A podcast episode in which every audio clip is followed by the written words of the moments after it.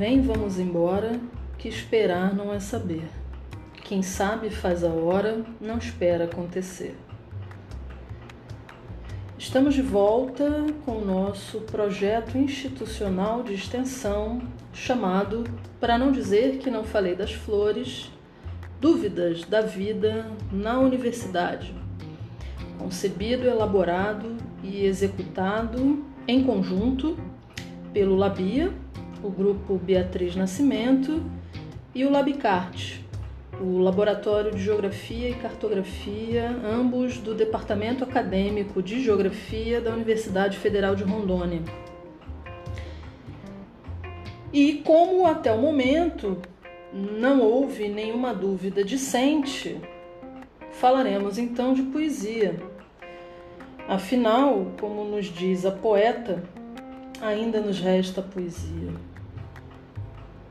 Portanto, faremos leituras quinzenais de uma de nossas referências prioritárias, o livro Heroínas Negras Brasileiras em 15 Cordéis, de Jari de Arraes.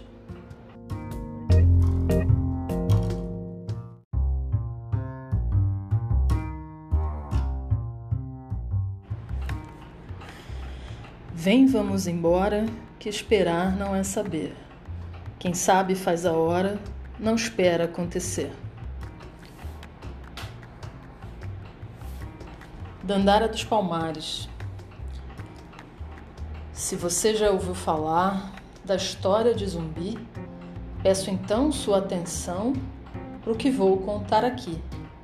Talvez você não conheça, por incrível que pareça, por isso eu vou insistir. O Quilombo dos Palmares, o zumbi foi liderado, e nesse mesmo período dizem que ele foi casado com uma forte guerreira que tomou a dianteira pelo povo escravizado. Foi, foi Dandara o seu nome, que é quase como lenda, não há provas de sua vida e talvez te surpreenda com um ar de fantasia, de coragem e de magia, mas assim se compreenda. Não há dados registrados sobre onde ela nasceu, se ela foi brasileira ou na África cresceu, se ela tinha liberdade ou se na dificuldade ela livre se verteu. Com Zumbi teve três filhos e seus nomes vou citar: Motumbo, Aristógiton e Armódio a completar. Eram esses os rebentos de um casal muito sedento que se uniu para lutar. Mas Dandara não queria um papel limitador, ser a mãe que cozinhava, tendo um perfil cuidador. As batalhas lhe clamavam e seus olhos despertavam pelo desafiador. Guerrear pelo seu povo era o que o lhe motivava. O sonho da liberdade para todos cultivava. Sendo muito decidida, era até envaidecida pela força que ostentava. Um fator que se destaca era o seu radicalismo, pois não aceitava acordo com senhores do racismo que ofereciam terras para que acabasse a guerra no interesse do cinismo porque tinha bem certeira uma baita opinião, liberdade para poucos não conforta o coração. O quilombo que existia, para todos lutaria, sem abrir uma exceção. É por isso que Dandara tinha fé no guerrear, confiava nas batalhas para tudo transformar. A paz só existiria pelo que conquistaria para todos libertar liderava os palmarinos lado a lado com Zumbi. Entre espadas e outras armas, escutava-se os unir dos seus golpes tão certeiros que aplicava bem ligeiros para ferir ou confundir.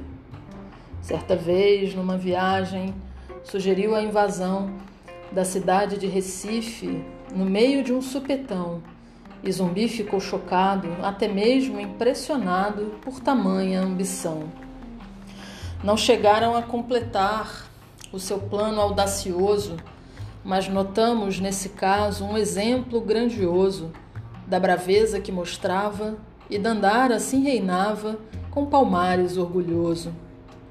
Então vale imaginar as ações que aconteciam, que os guerreiros de Palmares com Dandara concluíam, as senzalas arrombavam, plantações até queimavam e em poder evoluíam. O quilombo dos Palmares era assim tão majestoso que os brancos despeitados tinham medo horroroso, planejavam destruir, mas chegavam a ruir, sendo ataque desastroso.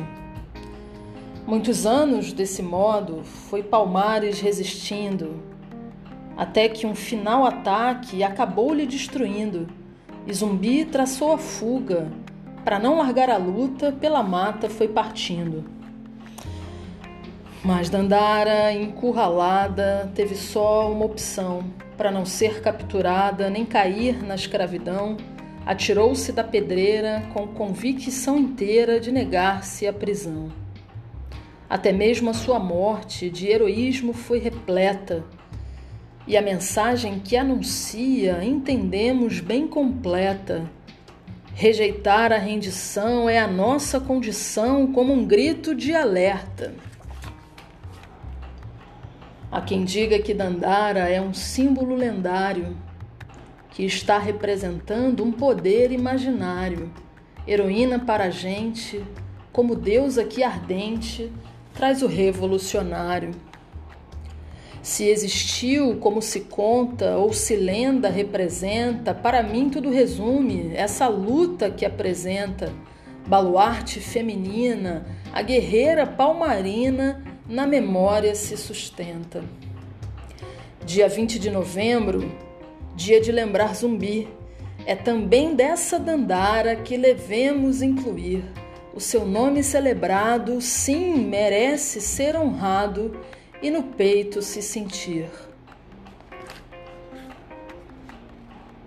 Dandara dos Palmares, Heroínas Negras Brasileiras em 15 Cordéis, Jari de Arraes.